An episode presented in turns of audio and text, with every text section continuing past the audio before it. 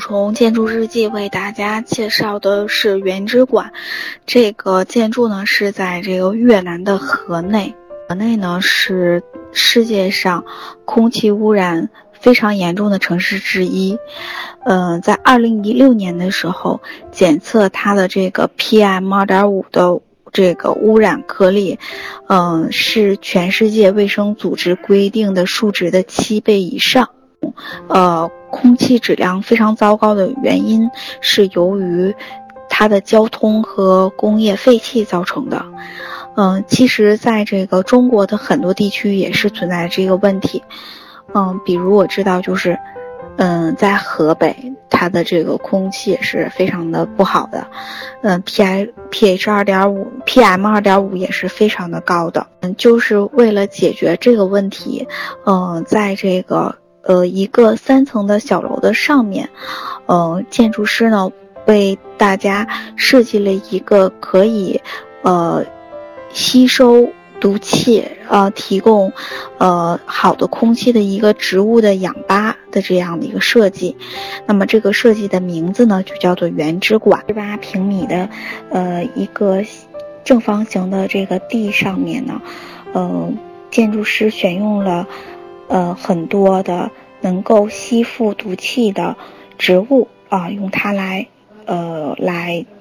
吸收有毒的物质。在这个一个三层高的，呃，露台上，它的主体结构呢是由长方形的框架组成的，每个小块上面呢就有几株植物，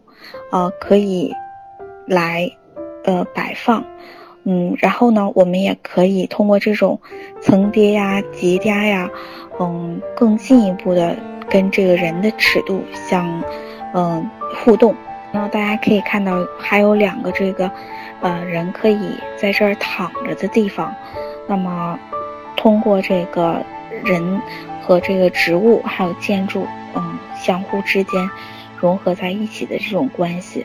嗯，就感觉上非常的美妙。的地下呢是这种白色的鹅卵石，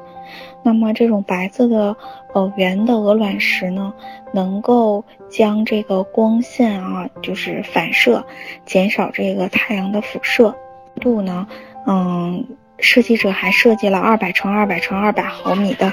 长方形的花架悬在这个空中，四处摆放，用来净化空气。嗯，就是我对这个建筑的评价吧。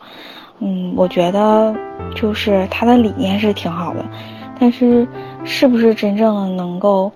嗯，吸收这个空气，或者是这个植物的这个多少和能够净化多少空气，还是值得探讨的。因为我觉得这个植物的数不够。嗯，大家也都尝试过雾霾天，大家知道，就这些植物。远远抵抗不了我们现在的这个空气的污染，嗯，但是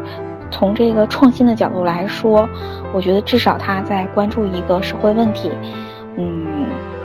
但是真正的是能够解决的，还是应该从污染源开始，